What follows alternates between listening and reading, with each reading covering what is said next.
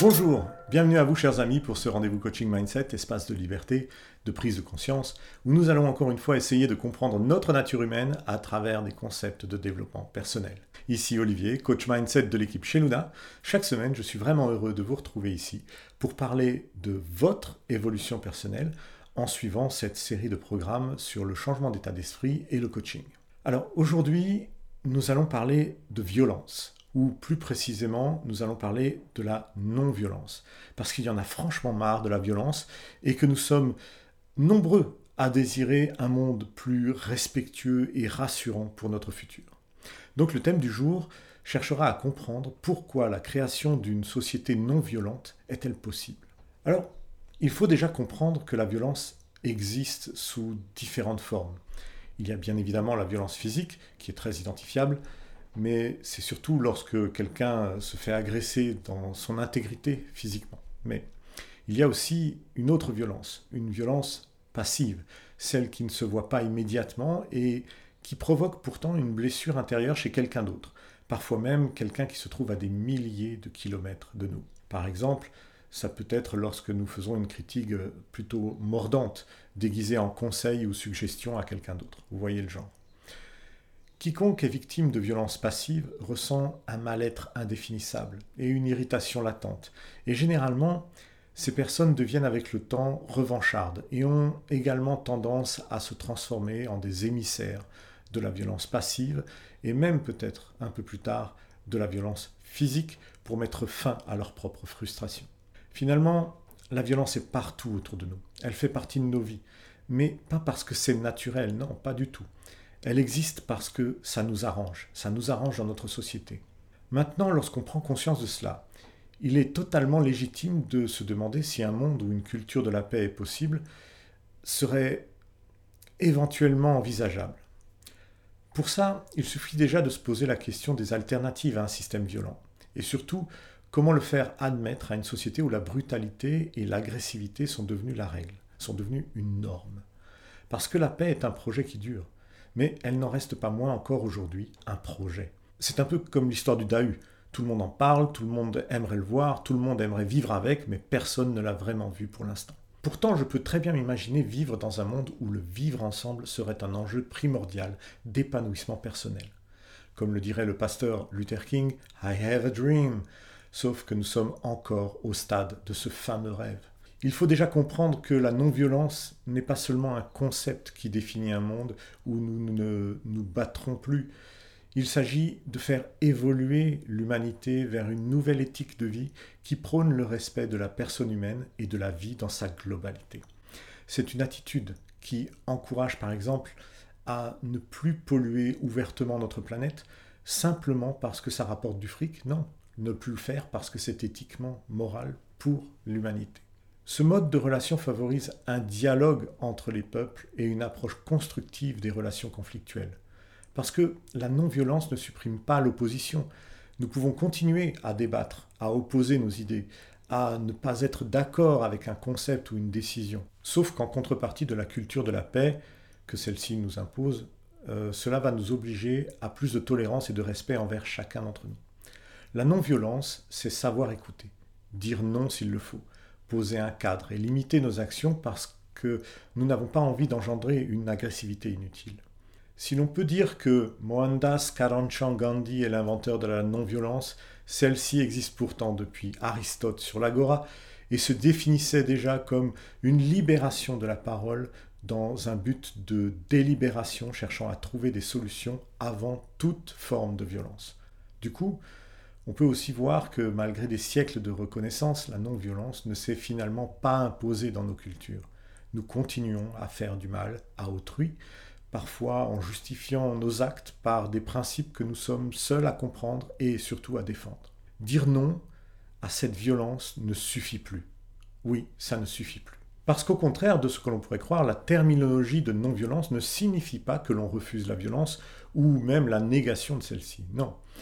Nous sommes ici bien plus proches d'une vision d'opposition réelle à toutes ces paroles, actes ou événements qui entretiennent la violence et surtout ses conséquences. L'objectif est bel et bien de détruire les causes pour présupposer d'un monde sans violence.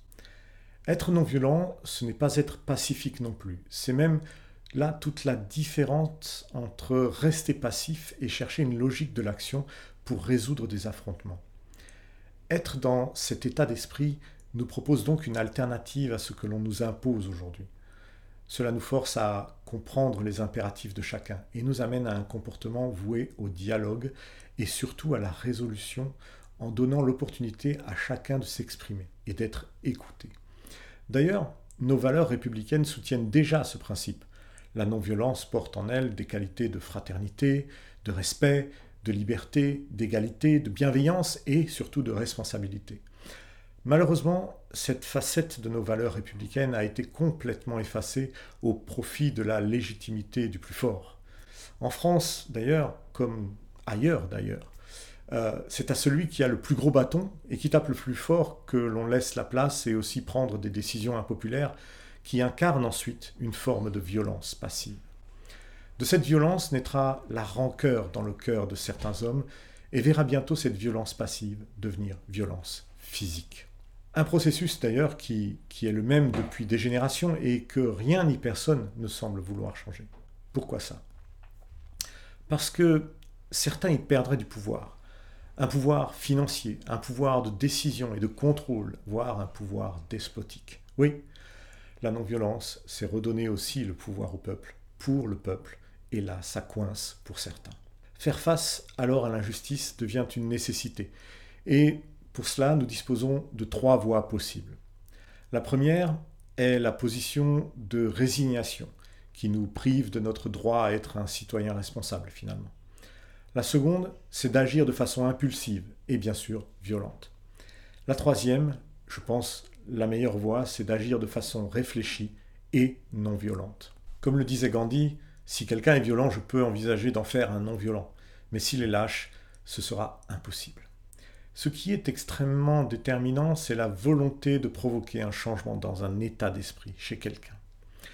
Prenons l'exemple de l'action non violente que Gandhi justement a menée et qu'il a entamée en 1930, sa fameuse marche du sel qui a pour but de redonner son indépendance à l'Inde face aux Britanniques. Au bord de l'océan Indien, Gandhi ramasse à main nue un peu de sel. Rien de très édifiant comme geste, et pourtant, ce geste va enclencher tout un mécanisme hautement symbolique qui va soulever tout un peuple.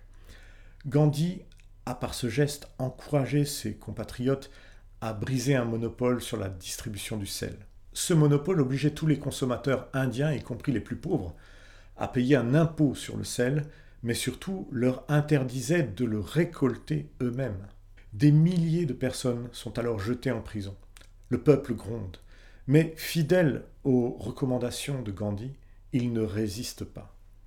Finalement, le vice-roi reconnaît son impossibilité à imposer la loi britannique et libère tous les prisonniers en accordant en même temps aux Indiens le droit de collecter eux-mêmes le sel. À la fin, Gandhi obtient même l'indépendance de l'Inde. Ici, on peut voir que l'action non violente est devenue une stratégie qui a d'abord sollicité de s'adapter à une situation particulière. Parce que parfois le dialogue ne suffit pas pour appeler la conscience de l'adversaire, simplement parce qu'il ne veut pas entendre ou il ne souhaite pas entendre. L'objectif va alors se porter sur une action qui parviendra à l'ouverture du dialogue par le biais de pressions économiques ou politiques, même psychologiques. Il y a une sorte de désobéissance civile, bien sûr, qui consiste à transgresser une loi que l'on juge injuste, illégitime, ou qui viole les droits de la personne afin de la supprimer par suite. Il y a l'intervention civile, qui est une intervention non armée ni violente, dont le but est la résolution d'un conflit. C'est une forme de médiation forcée entre deux groupes, entre deux parties. Son but est de séparer les parties conflictuelles afin de les amener sur un chemin d'entente.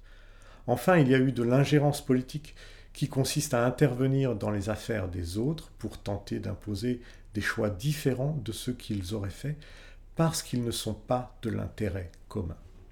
Cette notion peut avoir d'ailleurs une connotation un peu négative, mais lorsqu'elle est empreinte de préoccupations éthiques, l'ingérence revêt une conception bien plus large dans laquelle le respect des droits fondamentaux de la personne humaine prime alors sur l'interdiction de porter atteinte à celle-ci.